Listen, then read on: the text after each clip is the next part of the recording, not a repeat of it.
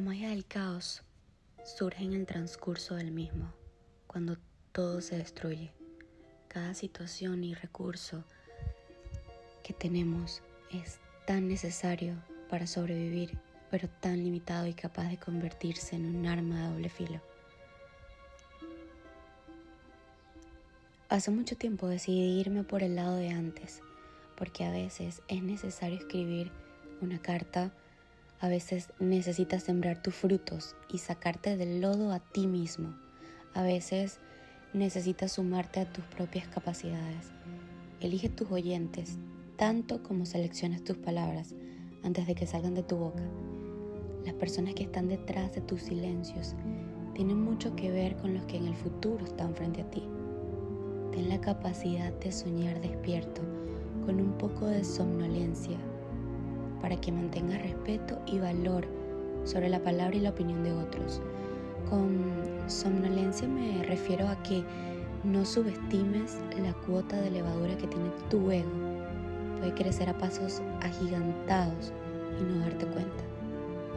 Haz suficiente silencio, el necesario, para dar espacio a otras dudas, considerarlas y establecer un trabajo de cambio, de angostura, la extensión completa del significado de ángulo, lo que tu mirada no alcanza, tu educación o cultura. La arquitectura tiene esa capacidad de diluir cualquier parecido con la realidad adentro de las edificaciones. La creación de la portada en su máxima expresión es un total sustituto a la verdad. Nadie sabe qué sostienen las paredes perfectas blancas, el jardín perfecto, cortado y verde. Todo lo que surge después de abrir una puerta, cruzar una mirada, alentar al mar a seguir trayendo olas a la orilla.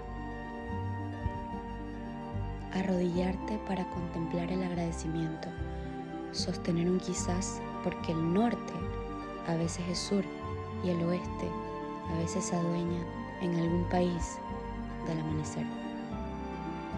El sol es secuestrado y todas las reglas predestinadas en este planeta se vuelven un chiste. Todo porque te sonrieron en la calle y no viste que el semáforo cambió y un accidente cambió tu vida. Y ahora eres responsable absolutamente de tu propia fe.